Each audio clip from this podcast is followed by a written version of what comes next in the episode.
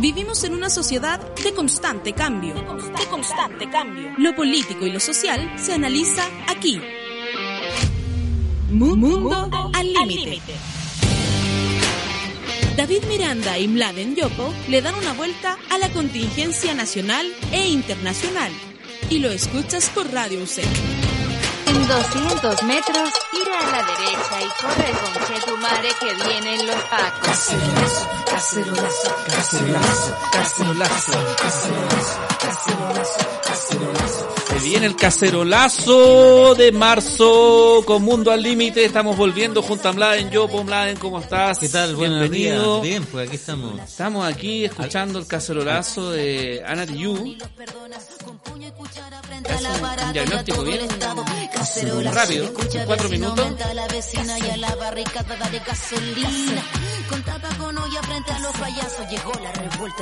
Llegó la revuelta del cacerolazo. Y llegó marzo. Bueno, Ana Tijoux además estuvo en, en el Día de la Mujer en México cantando junto a nuestra Mon Laferte. Pero también Ana Tijoux estuvo apoyando la campaña de Bernie Sanders. Ha estado muy, También estaban todas. Estaban todas, digamos, muy bien. Claro, Mon Laferte, Ana Tijoux, tenemos también a, bueno, hay muchos músicos que se han sumado aquí a, la- a las manifestaciones sociales, eh, incluido el, el 8 de marzo, el Día Internacional de la Mujer, que fue una marcha multitudinaria de tan solo 125 mil personas según Carabineros de Chile. Eh, yo digo que hay que aplicar un factor de expansión de más o menos ocho veces Como para si llegar. Alguien se robó gente por ahí. se robaron hasta la gente. dice. Claro. Eh, no, esa cifra era irrisoria. Hay varios cálculos que salieron en, la, en las redes sociales sobre, digamos, la superficie cubierta por las personas. que es Un cálculo súper fácil. Eh, para matemáticas simples, digamos. eh, una superficie con densidad por La- personas por metro cuadrado, ya sabes de más de un millón cien mil personas más o menos lo que Lo- decían los cálculos, cálculos, digamos, claro. de acuerdo a metro cuadrado, Depende de la a densidad. a la ecuación, claro. La ecuación podría oscilar entre 900.000 y 1.200.000 solo en el En San- perímetro. Eso en Santiago. Solo en, la- en esa zona. Claro, porque además hubo en todo el país, en Arica, Antofagasta, Concepción, Valparaíso, hubo grandes movilizaciones también. Ahora esto es un fenómeno bien Sí. significativo eh, y fue a nivel mundial también, eso es lo Siempre interesante. a nivel mundial. No, no, no, es que lo que pasa es que esta vez fue mujeres nomás a nivel mundial. Eso es muy importante. La particularidad de haber sido un llamado de género, eh, particularmente, eh, solo, sin el apoyo de los hombres en este momento. eh, en Sin la esta presencia, circunstancia. Sin la ¿no? No- presencia, no no, no, sin el el apoyo, apoyo, sí. sin la presencia Digo- masculina digo, en las el, calles. el apoyo en la calle, digamos, Claro. o sea, en, la- en la presencia en la calle. Y eso fue súper significativo. Muy sí, sí yo, yo la verdad, desde mi perspectiva personal, eh, agradecí el ejercicio incluso de, de, de- de pedirme que me quedara en la casa, porque yo siempre salgo, yo la verdad no me cuesta en ese tipo de cosas grandes quedarme en la casa. Me, me quedé y dije, Sí. observé la situación desde mi perspectiva masculina. Eh, y me di cuenta de que la ocupación del espacio de solamente mujeres es algo ex- excesivamente relevante para visibilizar primero cuántas son, eh, cuál es la potencia de su discurso, cuál es su capacidad de convocatoria, eh, la intensidad de el- del reclamo por mayor justicia, equidad eh, y porque se acaben los abusos de género y contra particularmente de las mujeres. Entonces, eh, uno ahí como hombre tiene que también saber hacerse a un lado y no, y no intentar acapararlo todo en la prota- Tiene, tiene que tener cierta empatía, pero yo también pondría el cuidado de que esto se trata de sumar. Sí, claro. No en el fondo de segregar. Y yo creo que como demostración de fuerza, como elemento de identidad, me pareció súper positivo, súper novedoso, pero creo que en el fondo esta es una situación que al final es una lucha por la equidad, eh, la igualdad y la justicia, en el fondo que tienen que estar todos. Ah, claro, sí, eso es evidente. y yo eso- creo que ese es un tema no menor, ¿ah? porque de repente en el movimiento feminista encuentro una gama muy amplia. Es que son muchos movimientos. Muchos movimientos, ese es un tema. Eh, todo por una causa común que tiene que ver con los derechos eh, de género, con los derechos de la mujer, que me parece que han estado conculcados durante toda la historia.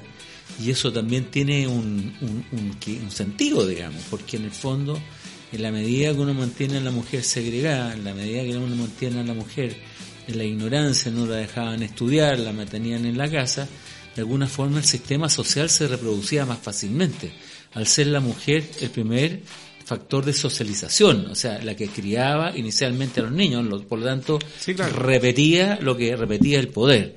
Entonces, por lo tanto, en la medida que haya una liberación, que haya en el fondo una dignificación eh, del género eh, femenino en este caso, también hay una liberación de la sociedad. Yo creo que es un tema no menor.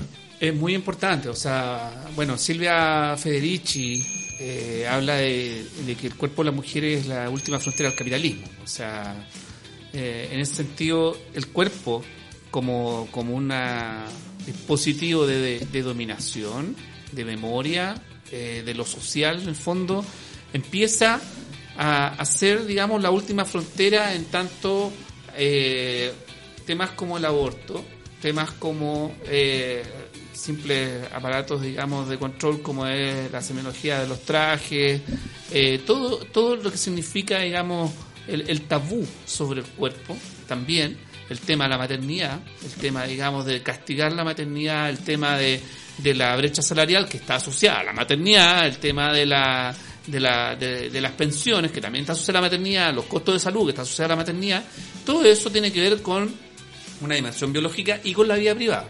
Entonces, la vida privada, en, digamos, en el espacio cerrado, de, de cómo se vivían las labores, también es una cuestión que, que nosotros tenemos una deuda tremenda eh, que todavía no hemos sido capaces de, de abarcar. Entonces, Pues sé yo más bien que la y deuda... a esto le sumamos todo el que- gobierno de Piñera que Es- ha sido es- particularmente yo diría violento. más que la deuda de género masculino, que de alguna forma también es formado, esto tiene que ver con el concepto de poder. Al final es un problema de dominación, que no es todo, o sea, los hombres de alguna forma también, muchos de ellos son El concepto instrumentos del concepto del poder, de la reproducción social, porque a través Del de control la madre, territorial. del control, del control del individuo, o sea, la madre, si tiene espíritu crítico, desarrolla lo que es su esencia, la esencia de cualquier ser humano, ¿no es cierto? En el fondo, con el acceso a la universidad, con el acceso a la educación, con el acceso al trabajo, con el, el hecho de conocer, con el hecho de tener, de poder hacer, con el, decir, con, con el concepto de libertad, va a generar un hijo con un espíritu crítico, con un espíritu de curiosidad, con un espíritu de transformador, de transformación. Entonces, yo creo que también tiene que ver con un concepto de poder. Aquí hay gente que le ha interesado mantener el problema, ¿no es cierto?, a la gente un poco en la oscuridad para mantener las cosas como son. Así o sea, es. la lu- el feminismo al final es una lucha contra el conservadurismo y contra eh, eh, eh, el- el- la acaparación de poder, la desigualdad. Oye, eh, bueno, de hecho a mí ya me está dando un poco de vergüenza que estemos aquí los dos hablando así como de los Pero- feminismos, de las mujeres, porque, a ver, oye, Solancho, ¿tenéis micrófono ahí? Porque yo sé que la Solange es una mujer activa, es una mujer comprometida, que publica en sus redes sociales eh, manifestaciones, digamos, de conciencia social. Solange es nuestra controladora y que siempre está ahí. Y quería preguntarte, Solange, eh, ¿estuviste en, el- en la marcha? Sí, estuve en la marcha. ¿Cómo fue la, la vivencia? Porque yo, todas son distintas. Muy emocionante, muy Emocionante, emocionante, sí, demasiado emocionante. Yo nunca, nunca pensé que realmente iba a haber tanta mujer unida en ese momento. Así que fue demasiado maravilloso, sentía ahí la energía, sentía ahí que, bueno, todo lo que no podía sentir el resto del, del año. Todo lo que no puedes sentir el resto del año. Claro. Así como El la- compañerismo, el apañe de todas, ¿cachai? Nos fue increíble. Qué bueno. Oye, ¿y, llegaste a- hasta la Plaza Italia misma? Al- De hecho, em- yo empecé en la Plaza Italia, pero caminé como hasta mm, Universidad Católica más o menos, porque ya en Santa Lucía cortaron un poco ahí, Empezaron algunos disturbios. claro. Sí, sí, bueno, yo, yo me quedé viendo la tele. Vi la fogata y, o sea, la, la- la- el humo que salía, que no sé qué incendio era, si era una barricada o era otra cosa. Pero yo lo vi bastante tranquilo y me cuestionaba, Solange, si, si el problema somos nosotros, decía. Porque si hay, yo pensaba, hay solamente carabineras, que era lo que prometió, lo que prometió el gobierno, que no lo cumplió. Pero bueno, decían que iban a haber solo carabineras que iban a haber solamente mujeres marchando en las calles, que iban de forma bastante pacífica, con mensajes extremadamente potentes. Eh, y se veía una convivencia y una práctica política que no veíamos hace mucho tiempo, de, democrática. Al menos me, me- me quedó esa sensación durante mucho tiempo hasta que empezaron los desmanes en ciertos sectores, en La Moneda, en Santa Lucía y en Valparaíso, que fue potente, sea, y yo- después más tarde. Pero quería preguntar, Solange, sobre la, la potencia de los, di- de los mensajes. ¿Qué, ¿Con qué mensaje te quedaste más? Los Eh, mensajes como en las pancartas o lo que pudiste percibir. Habían, había, habían varias pancartas, varias pancartas de, de niñas que habían sido ya sea abusadas o que han eh, sufrido algún tipo de abuso y ahí estaban todas eh, mostrándole el apoyo, ¿cachai? Eh, de que nunca más vamos a estar solas y de que en verdad siempre debió haber sido así. ¿Cachai? De mostrarnos entre nosotros que, que, que, que sí podemos lograr cosas entre nosotros, unidas y de manera democrática, sin violencia, al menos por parte de nosotros no. Bien, sí, pues importante. Sí. Yo Buena- también, yo tengo la misma impresión. ¿eh? Nunca más sin ellas. Cine, no, pues no se Nunca puede. más. De Nunca hecho, más. yo creo que este Pero proceso, este mostró- proceso de cambio social Yo lo que me es dio, inviable sin lo que sin me dio gusto es ver como que había pura energía ahí. Era como energía Sí, pura. poderoso. Entonces fue muy poderoso. Yo digo, fueron mis sobrinas con sus hijas, mis nueras, fueron eh, mis tías, o sea, fueron medio mundo, o sea, todas las mujeres fueron en general, eh, de distintas edades, eh, de distinta condición social, de distintos barrios, o sea, estaban todas. Sí, pues. ¿Qué Yo quiero destacar una cosita. que, mira, a pesar de toda la convocatoria y de toda la gente que hubo, el, eh, est- em, no sentimos ningún em, mal olor ni nada de eso. Ah, sí, eso dijeron, ni en el metro. Nada, nada, Este, nada. el, el- el metro estaba como... Olía flores. Olía flores. A bloqueadora, Iba flores. lleno, pero olía flores y nosotros Eso fue lo que más llamó la atención. De hecho, sí, yo estuve ahí, estábamos muy apegadas, estábamos caminando así, pero no sentía nada. Nada, nada. Ah, no, no como las otras veces. No, como- Es que ahí no había gente que venía de la construcción no, no. o del trabajo. no, eso en otros momentos, pero Somos no. seres imperfectos. No, pero fue, yo diría que fue un hito, un hito en general y un hito a nivel mundial, porque eh, de alguna forma hay denuncias que estaban calladas durante mucho tiempo. Eh, Solancha habló de los abusos, pero también están los asesinatos, eh, Claro. los femicidios. El caso de México es un la- caso muy tremendo. acá, en Chile, también, o sea, Sí. aquí en Chile llamaba la atención. Yo, la verdad, primero no quería ver la televisión porque estoy hastiado de la cortina de humo en la televisión, y lo quiero decir muy claramente. Hastiado de que, de que no muestren toda la información de lo que está ocurriendo. Y dije, ya. Alguien publicó en una red social que estaban cubriendo la marcha y dije, ya, ok, voy a encender la televisión. Y me di cuenta de que el cerco de información parece como que se bajó temporalmente durante la marcha y todos dieron la cobertura periodística y había periodistas in situ, hicieron la pega un rato. Eh, y ahí me dio la Pero sensación de que... Ahí hay un tema interesante porque la cantidad de mujeres que llevaban celulares prendidos y transmitiendo a través de las redes era enorme. Sí, pero cada vez Entonces, que pasaba el micrófono a una en- decían, nos están matando. Claro, y esa era claro. la, la pero, cuestión. pero lo importante es que otra cosa, yo que en el fondo eso implicó romper el cerco informativo eh, de la televisión. Eso, lo mismo que pasó con la pateadura que le dieron ayer a... al, a este ma- eh, hombre mayor de 67 años Sí. en la calle Rabón Corbalán. Exactamente, que en el fondo a partir de las redes... Y a una mujer, ¿eh? que poner- a una mujer también. A una mujer le llegó un gas pimienta Es en la que- cara, tenía la cara quemada completamente. Es que Eso si uno... hoy día. Pero no, yo a una niña que le patearon la cara en, en el suelo, o sea, esas cosas uno las ve cotidianamente en las redes, pero cuando son masivas, los medios no pueden hacerse No pueden obviarlo. No pueden obviarlo. Entonces tuvieron que poner una, pero no ponen. No ponen lo que es cierta brutalidad policiaca hoy día. No ponen, digamos, el, el trato que le dan a los estudiantes, que a las estudiantas también.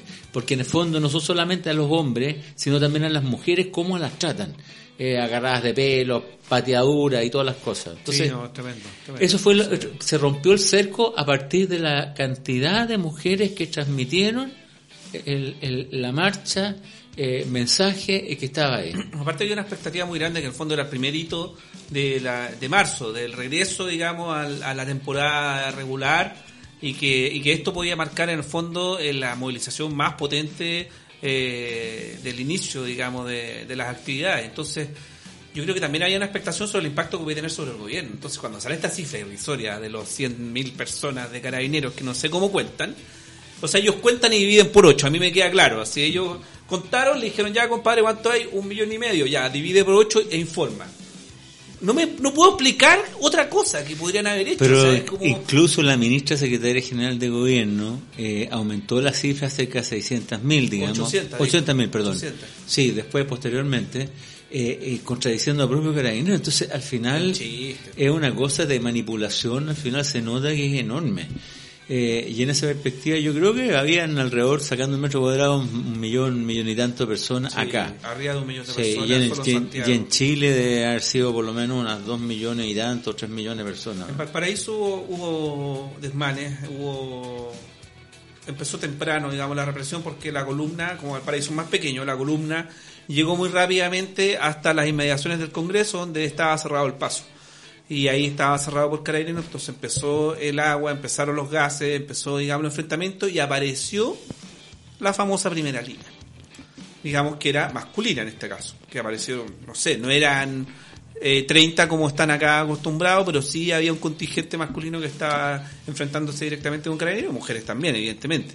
Eh, pero en el fondo era como la barbarie fue masculina.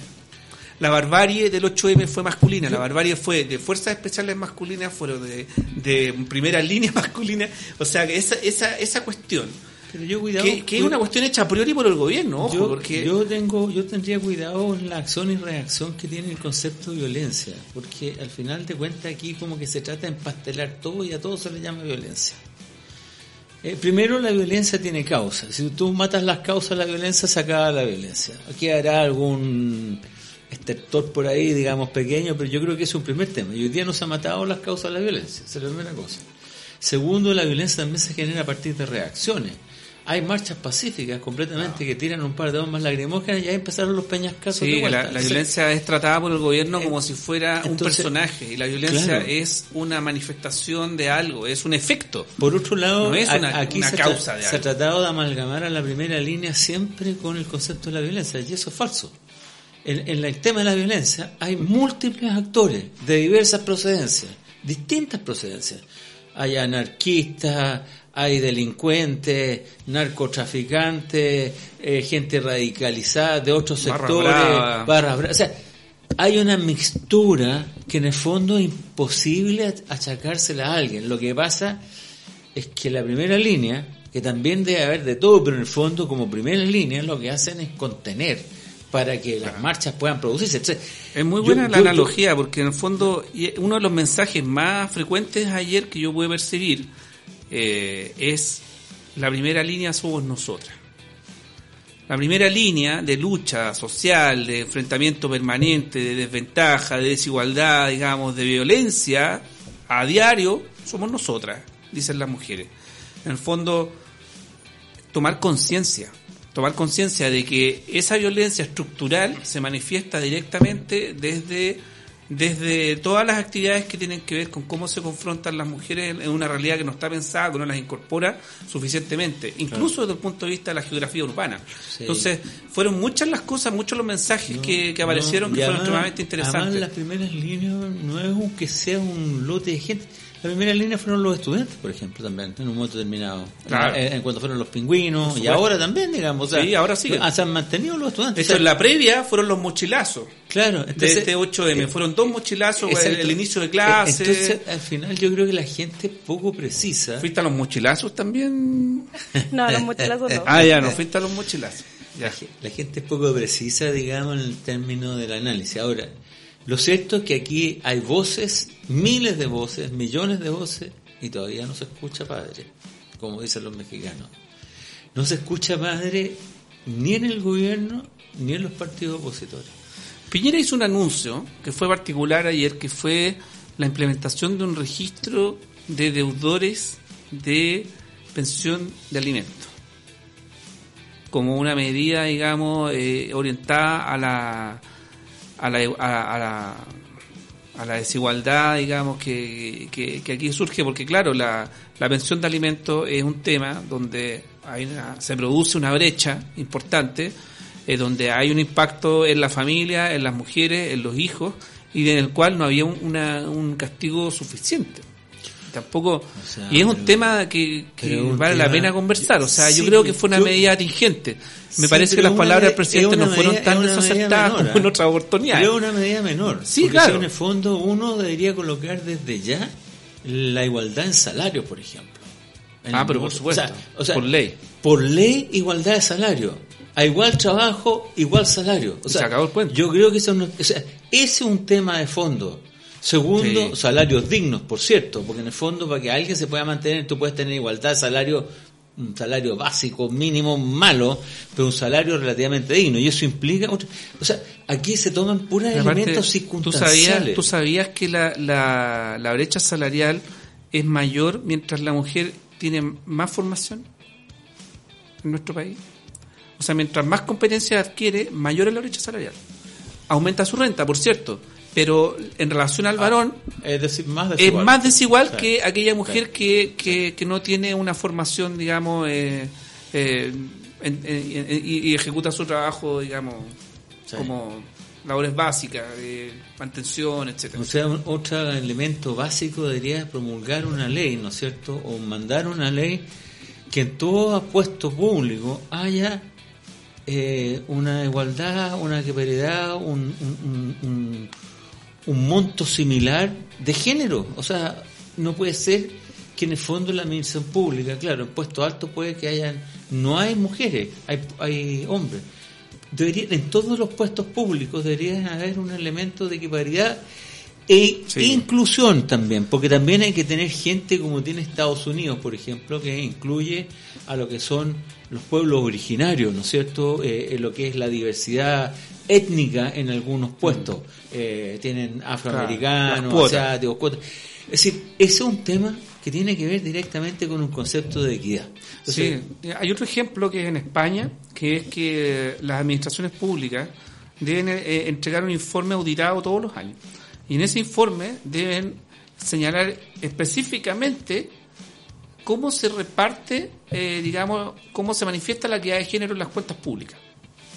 Y cada vez los informes son más voluminosos, todos los ministerios. Exactamente. Todos, todos, todos, todos, todos. Entonces, ¿qué pasa? Cuando tú ya instalas institucionalmente mecanismos que tienen eh, lo que se llama un enfoque de género, porque eso, un enfoque de género es saber cuál es la brecha, saber cuál es el problema y finalmente aplicar una política pública que permita que esa brecha se vaya reduciendo eh, gradualmente. Es un enfoque de género aplicado a la administración pública y eso nosotros O sea, no hay deberíamos entrar en esa discusión, No ya que vamos a tener un órgano constituyente paritario, el primer país del mundo que al menos tiene pensado hacerlo. Eh, Incorporar las políticas de género transversalmente en todas las áreas que tengan que ver con la administración pública. Por ejemplo, en el deporte, en lo que es la educación, en lo que es incluso la educación en deporte, digamos, lo que hacen los niños en los colegios. No Claro. que los niños vayan a jugar la pelota y las niñas empiezan a saltar, no, o sea, básico, no, básico. o sea, empezar desde jóvenes, en el fondo, a tener políticas de igualdad de de oportunidades, igualdad, de inclusión. transversal, Claro. que todos puedan hacer todo. Oye, eh, bueno, creo que nuestras palabras se quedan cortas para un tema tan grande como lo que es las movilizaciones del 8M. Estamos, primer bloque, ya sobre la hora.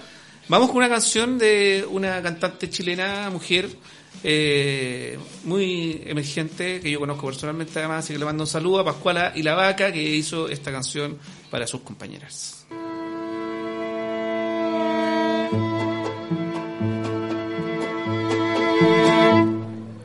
Mi vecinita sale a la calle vestida en carnaval. Quiere bailar la vida porque en su casa la pasa mal. Pega en su cara una lentejuela con forma de luna. Borda en su falda el nombre que llevó una hermana muerta. Así como las aves vuelan haciendo forma y formarse en la calle un círculo de palomas. Mi vecinita sale a la calle vestida de negro, sale a luchar la vida porque su abuela la pasó mal. Tapa su cara porque la cayó una bomba la espera. Su mamá se retuerce al no saber si volverá. Así como las aves vuelan haciendo formas, vi formas en la calle un círculo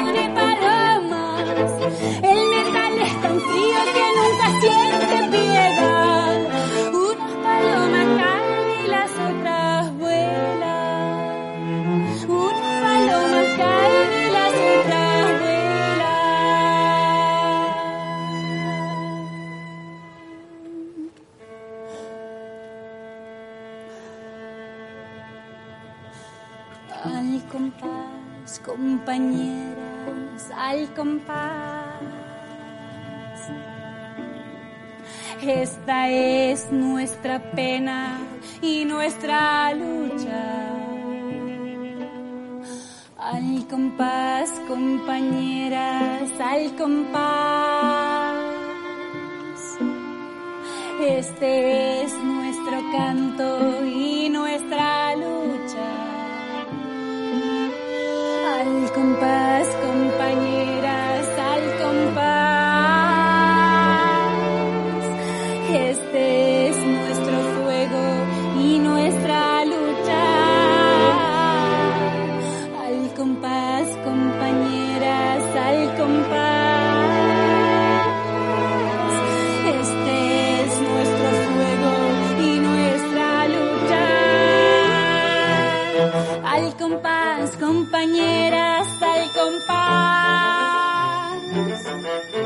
Esta es nuestra pena y nuestra lucha. Al compás, compañeras, al compás.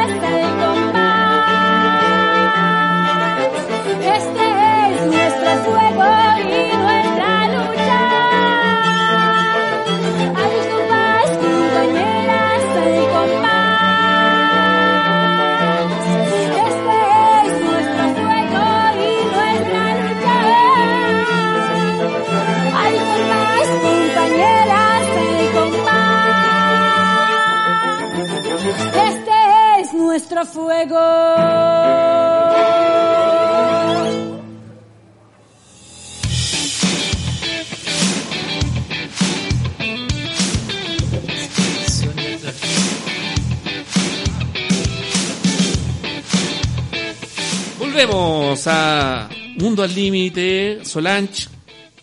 ¿Qué te pareció la Pascual y la Vaca? Muy bueno el tema. No lo había escuchado. Va a Eh. ser parte de mi playlist, sí o sí. El último lanzamiento con videoclip incluido, violinista Está buenísimo. y toda la cuestión. Está Así buenísimo. que, Ans- Oye, quería eh, decir una cosita, no sé. em, el tema de la portada del LUN, del día Oh, del domingo. Martín Cárcamo sí, con el con la camioneta. Y, de- y la de ayer, que... eh, ¿Cómo la- aguantaron el sol? Qué patético, qué patético. ¿Qué tipo de periodismo se está haciendo, por favor? Es periodismo de mierda, no puedo decir otra palabra. Periodismo de mierda. Oye, eh, sí, no, triste, triste, triste, triste. Hasta la cuarta sacó un mejor titular. Publimetro también. Publimetro sacó un buen Bueno, titular. ¡Hasta el Mercurio! Publimetro hace ¡Hasta tiempo. Mercurio! Mercurio puso un, un- Pero un Publimetro- titular a la altura de la historia. Hace, hace tiempo que viene bien. Lo que pasa es que también aquí sí, tiene que ver... es cierto, Publimetro Este es viene un problema rato. también de los dueños de los medios de comunicación y de, la, y de las Pero líneas... comparten y- dueños, y de las ¿o li- y de- no? y de Las la- últimas con la- Las Mercurio. líneas editoriales, digamos. Sí, línea editorial. En el fondo de repente, claro, llegan porque también hay que un problema de ventas de por medio. Pero yo creo que ahí hay un tema no menor, ¿eh? el tema de los medios de comunicación. Hoy Yo- día, no hay, aquí sí. en Chile, no hay pluralidad en la prensa, no hay, un li- tema. hay una limitación a la libertad de prensa que está dada eh, no necesariamente por leyes mordazas, sino también por líneas editoriales, por un lado, pero también por publicidad. Por monopolio. Por cuando en el fondo eh, CNN y Chilevisión empezaron a transmitir eh, un poco más lo que fueron las protestas, acuerdas que salieron algunos patrocinadores. Retiraron los patrocinios. Entonces, eh, es decir, aquí también hay o por la intervención del presidente. A- aquí también, claro, hay una, hay, los un- medios. hay una cierta mordaza dado por otros- los periodistas, los periodistas que han sido desvinculados de sus trabajos, que han perdido su fuente laboral en, en un montón de medios, en, Sí. en La Tercera, en. Radio Bio, Bio, en Cooperativa, en Sonar Global, en Canal 13. eh, Es, una cosa En- demencial. eh, Yo, eh, en Radio Futuro. Radio Futuro también. Freddy- Freddy. Stock, digamos, Freddy Stock, uno de los compadres, fue de los primeros. Claro, claro. Eh, hay un montón de gente que ha sido vinculada. Yo creo que este momento constituyente que viene, que es inminente, eh, es un momento para plantearse también una reforma a la prensa. Una reforma a la ley de prensa y, ¿por qué? Anclado en qué término? El término que tú acabas de mencionar, pluralismo. El pluralismo en la prensa de nuestro país no está garantizado No. y no está garantizado bajo ninguna ninguna perspectiva. Entonces, la libertad de expresión, que es una de las enmiendas de la Constitución norteamericana, eh, y el, eh, el pluralismo en la prensa creo que es algo que no se ha tocado, no lo hemos hablado, no hemos hablado tampoco cuando tuvimos dos periodistas como candidato a la presidencia de la República, Alejandro Guiller y la Beatriz Sánchez, sí. ni siquiera quisieron tocar la formación de los periodistas en sus programas. ¿De qué estamos hablando? Si la comunicación Sí, pero como, más allá la elemento pero es, más allá, este no es un problema de los periodistas. es un elemento sustantivo de, la este- política, la forma de organización Este no, este no es un problema de los periodistas, este es un problema en general de los dueños de los medios, de los patrocinadores de los medios Sí, claro. y de a quién pertenecen, porque los periodistas, muchos de ellos, les gustaría muy bien formados. hacer otro tipo de cosas Claro. y de verdad no pueden hacerlas nomás. y apenas pueden, lo hacen. Apenas pueden, Claro. apenas les dejan, les sueltan un, Un poco la cuerda, espacio, exactamente. lo hacen. O sea, Exactamente. ahí está la Mónica Ricón, ahí está el Daniel Matamala, y ahí hay otros periodistas que tratan de Mirna hacer- Chile, no, la- no, pero gente antigua también como La Mirna Chile, la, María. Olivia Monker que hoy día está escribiendo libros, Claro, la Irene Gay, claro, ahí, la Mónica González con el periodismo de investigación, es decir, varias gente que en el fondo ha hecho historia o que está haciendo o, o- o- o de verdad aporta responsablemente. Raquel Correa también. No, la Raquel Correa se No, la Raquel Correa no, no, ella no. Tiene una placita por ahí en el centro de Santiago, eh, pero ella eh, fue simbólica, digamos, del No, régimen. es bueno recordar a la gente que hizo un poco historia en ese sentido. Sí, oye, vamos con los otros temas. Tenemos unas catástrofes interesantes en el mundo, ¿cierto? O sea, tenemos la catástrofe del coronavirus, que en el fondo está haciendo estrago en todas partes, y hoy día Italia está cerrada. O sea, no solamente Hunan, Italia está Hunan cerrada. en China, que la aislaron o aislaron la provincia, de que está Hunan Yahoo, también. la ciudad de Yahoo. La de Yahoo, como dijo el presidente. Eh, está- Italia hoy día está cerrada, pero no solamente Italia, digamos. O sea, el, el- el tema del coronavirus hoy día está limitando todas las actividades que en, general masivas que se hacen cotidiana y comúnmente. Se, se paró Indian Wells, se han parado ferias enormes, móvil, por ejemplo, de una feria. Todos los eventos deportivos en eh, Italia. Una feria tecnológica, eh, los, movi- lo- lo- los eventos deportivos La- hoy día son el cerrados. Mobile World Congress en Exact- Barcelona. Exactamente. Eh, es decir, está generando una crisis económica muy importante. Además, muchos suministros a partir de las cadenas de valor vienen desde China y China está funcionando en parte la industria, no enteramente, Claro. pero además hay un pre- prejuicio, digamos, de que los eh, productos que vienen de China pueden venir contaminados y por lo tanto no se sabe, digamos, y hay una cierta resistencia. Pero grandes empresas como Adidas, como Volkswagen, como Nokia, como empresas de distinto tipo, las se, cadenas de valor. Mm. se- se están viendo afectadas enormemente por el tema chino, eh, que hoy día es un tema mundial.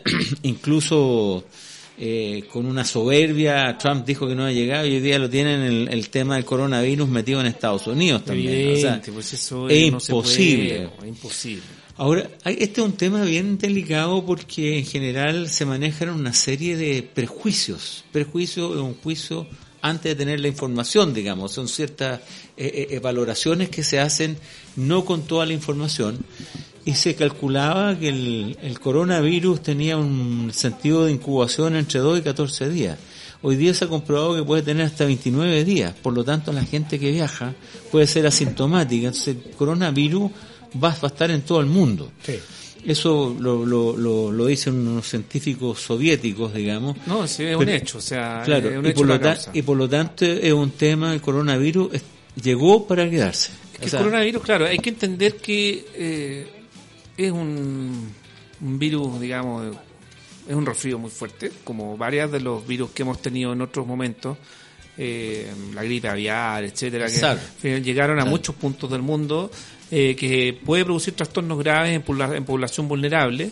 Eh, estamos hablando mayores de edad, personas con afecciones respiratorias, eh, población de riesgo en general.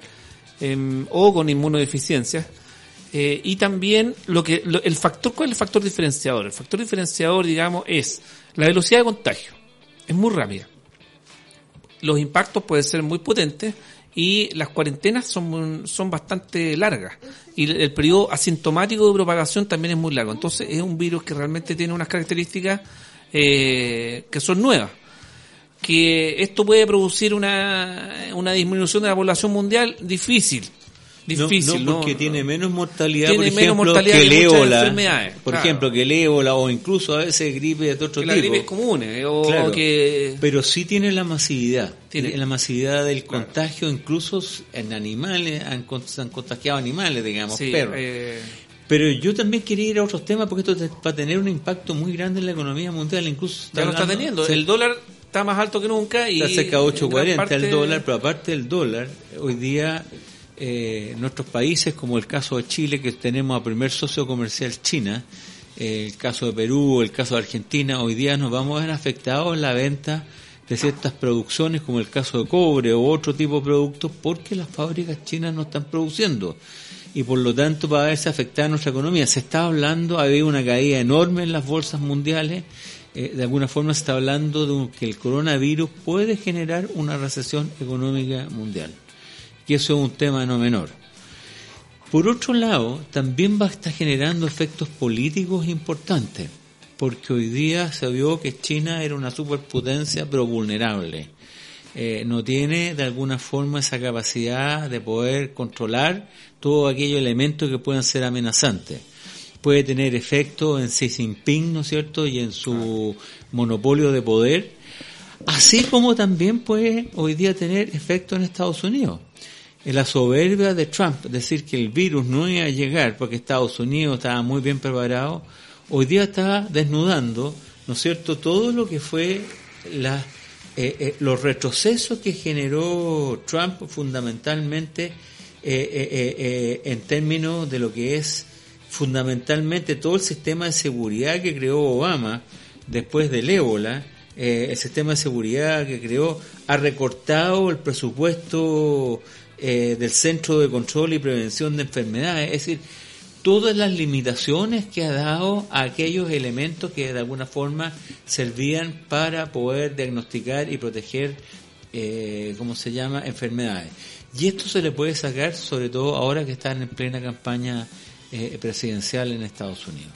Entonces yo creo que el- el coronavirus es un tema que está para quedarse, es un tema grave, es un tema que hoy día no está controlado, es un tema que todavía está en estudio, todavía no hay eh, vacunas contra el coronavirus, incluso en Inglaterra están ofreciendo cerca de 3 mil dólares a aquellos eh, pacientes que se dejen infectar o personas que se dejen Sí. infectar para O poder más, estudiarlo, 4.500 con, dólares claro, también para- claro, con que estén, que estén, que esté controlado. Porque están ya, ya hay dos, ah, eh, entiendo que la FDA eh, ya tiene ya tiene dos eh, vacunas que están en, en proceso de prueba. Eh, Claro, ahí- ahí para, están- para el proceso de eh, claro, licenciamiento. eh, exactamente. Y todo eso significa hacer pruebas en humanos, eh, hacer todo un protocolo que es largo.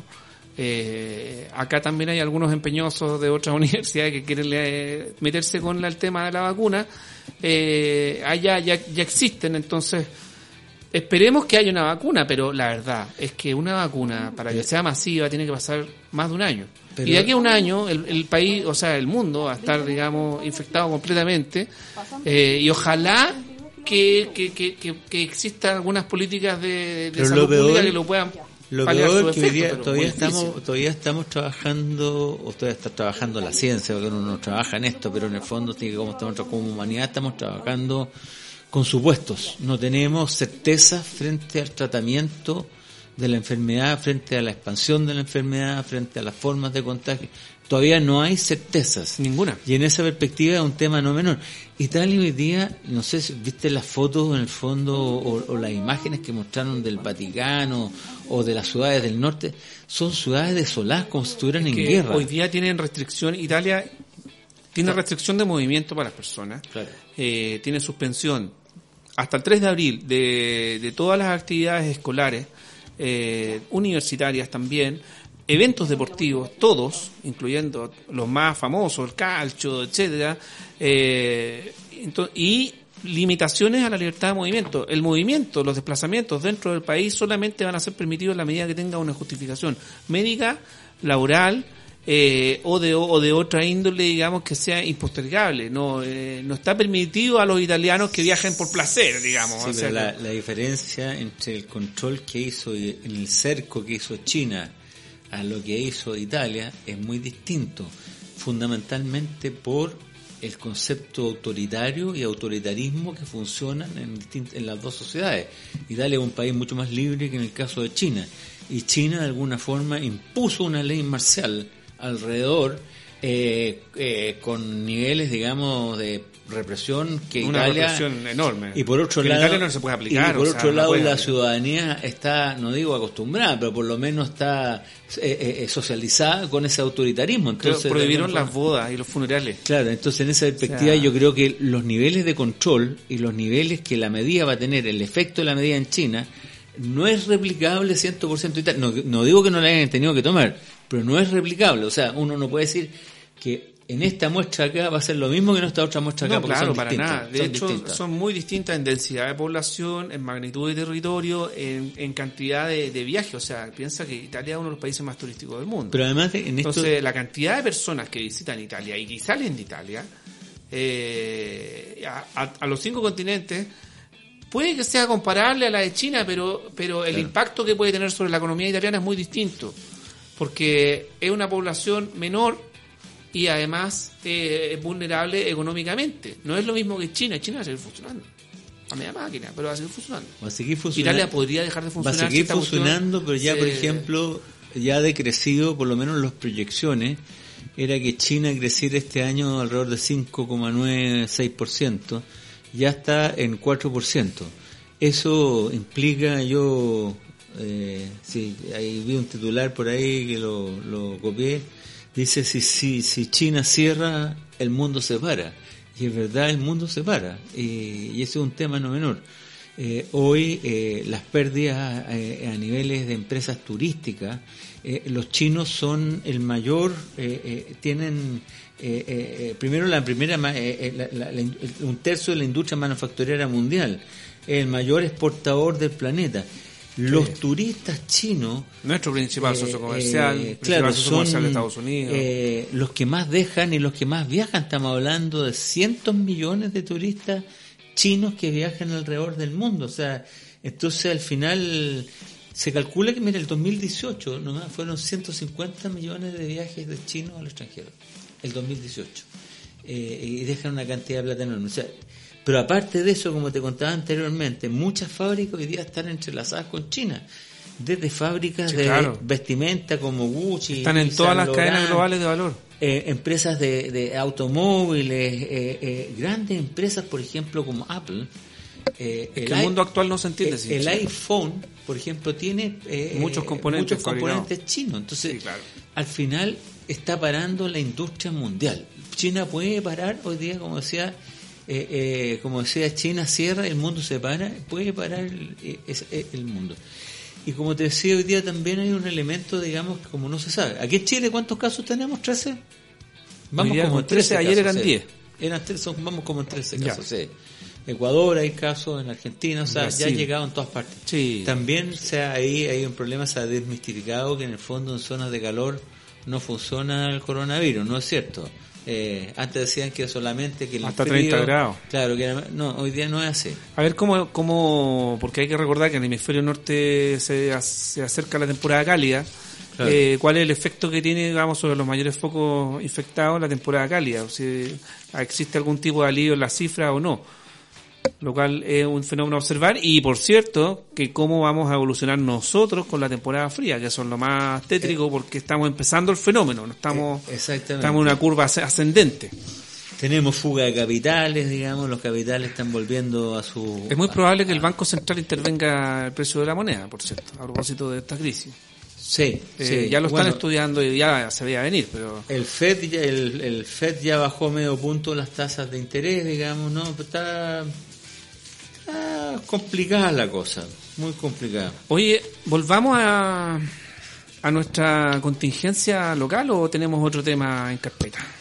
Yo tenía un poco el tema de Estados Unidos que hemos quedado Las a conversar elecciones, un Bernie Sanders Bernie Sanders. y- El establishment se alineó, eh, todos le dieron el apoyo, los que se fueron bajando rápidamente le dieron el apoyo al candidato oficial Joe Biden, que fue el vicepresidente, Vicepresidente de Obama. de Obama, ¿no es cierto? Desde la Kamala Harris, Lamy... ¿Cuál es el problema con. Sanders desde tu punto de vista? ¿Por qué no triunfa?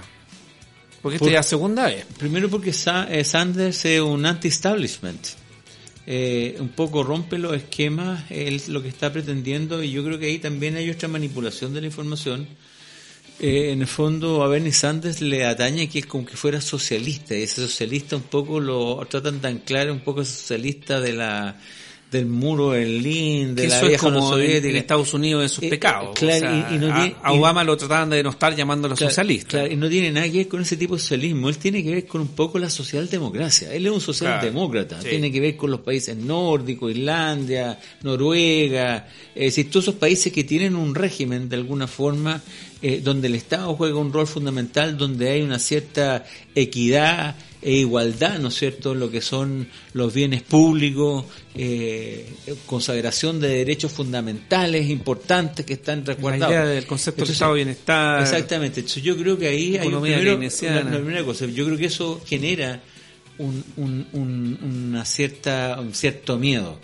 Y por eso que se han alineado enormemente. Todo el resto de los candidatos que han salido se han alineado con Joe Biden.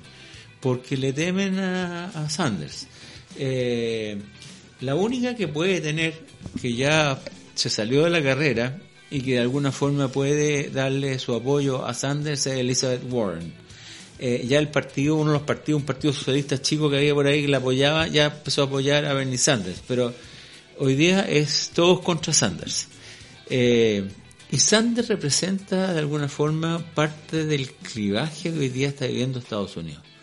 Eh, no lo representa esta situación media eh, suavizada, un poco que, que implica Joe Biden, porque Joe Biden, claro, no es Trump. Trump es como el extremo, digamos, eh, conservador, el extremo un poco de este gobierno de los gerentes, este gobierno eh, un- de, de- de, eh, autocrático. Oye, qué, qué bueno que mencionan los de- gobiernos de- los de plutócratas, Sí, claro, los plutócratas, claro, claro. que fueron criticados por el New York Times. Exactamente. En América Latina, y asimilable a la figura de Trump, por cierto, Exacto. eh, de cómo la figura de los gobiernos gerenciales en América Latina había fracasado.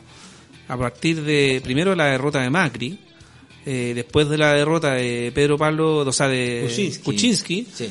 Eh, y, y luego de la crisis de Sebastián Piñera, que prácticamente ya la van por muerto políticamente. O sea, como que Exactamente. es- esta, esta idea de estos eh, de estos presidentes plutócratas eh, exitosos, gerenciales, que van a traer un modelo de gestión exitosa al país como si fuera una empresa, eh, se cae a partir de la propia miopía y la desconexión de sus élites con lo que ocurre en la realidad. Exacto, exacto. Entonces, ese, esa, ese diagnóstico, que es un diagnóstico que yo creo que a esta altura un 90% de la población en Chile puede compartir, porque ve el nivel de desconexión que, que tiene, digamos, la, la, la clase gobernante con, con, con la realidad que uno aprecia en las calles, es algo que es un fenómeno que se dio también en otros países y que posiblemente pudiera darse en Estados Unidos también, pero esa ya otra Sí, escala. sí. Eh, Ahora lo que pasa es que en el fondo yo tengo la impresión de que el- esta vuelta, eh, yo no sé si Sanders va a aceptar eh, no ser eh, elegido candidato del partido. Eh, y podría transformarse en una tercera vía o un tercer candidato en la elección en la papeleta. como que pudiera, digamos, romper el duopolio Sí, republicano-demócrata. Claro que se ha roto en parte, pero con, con sectores menores, digamos, que no han tenido mayor trascendencia. Pero aquí sí va a tener trascendencia porque hoy día hay muchos sectores laborales, muchos sectores trabajadores, juventud sobre todo, eh, algunos sectores hispanos que están muy matriculados con Bernie Sanders. Entonces es un tema no menor, es un tema que hay que estar pendiente, yo no digo que vaya a suceder. Eh, dentro- una posibilidad. Es una posibilidad que de repente se enciende la ampolleta y dice, mira, esto podría pasar en un momento determinado, vamos a ver, hoy, este- este- eh, ho- hoy tenemos eh, eh, primaria en seis estados. El más importante de esto es Michigan, que elige a 125 delegados. No, acordémonos que en el fondo para poder elegir el candidato eh, hay que tener eh, alrededor de 1991, si no me equivoco, eh, delegados de 3.700 3.700 y tantos, digamos. Eh, y uno de los estados importantes, California, que lo ganó Bernie Sanders, no se lleva todos los, aquí no es como... California emblemático. Claro, pero no, no es aquí, no es como la- en lo- los delegados que se eligen porque en Estados Unidos las elecciones son indirectas, digamos. Sí. Eh, eh, aquí no se lleva, el que gana el Estado se lleva todo, se llevan repartidos, digamos. O sea, no es que Hay una hay proporcionalidad una aplicada por, una por estado. Pero los estados más grandes aquí que se reparten, bueno, como teníamos, decíamos, es eh, Michigan, ¿no es cierto?, 125, Washington 89, Missouri 68, Mississippi 36, después vienen estados más chicos, Idaho, Dakota del Norte con 14.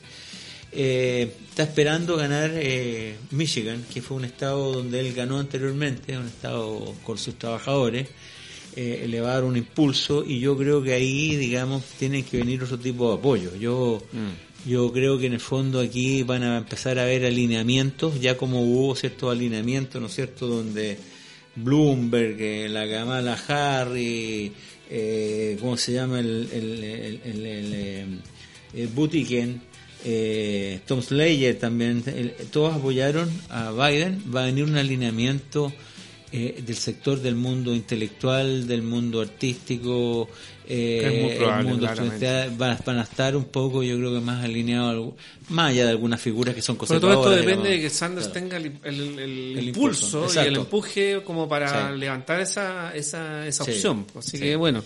Así Oye, ya estamos. ¿Estamos en la hora, no? Estamos en la hora. Ah, bueno. Again, again.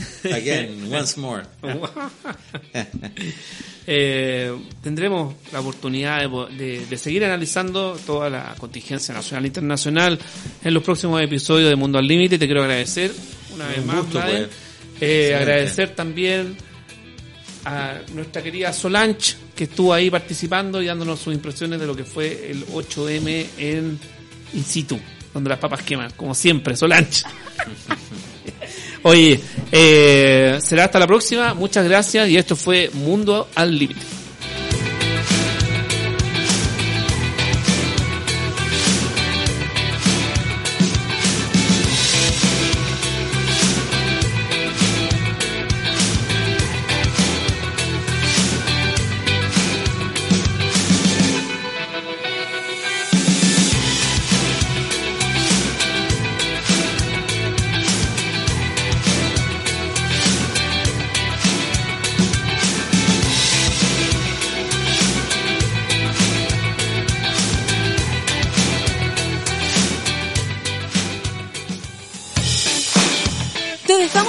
Con la actualidad y contingencia global. David Miranda y Mladen Yopo te esperan la próxima semana con una nueva emisión de Mundo al Límite. Por Radio Sec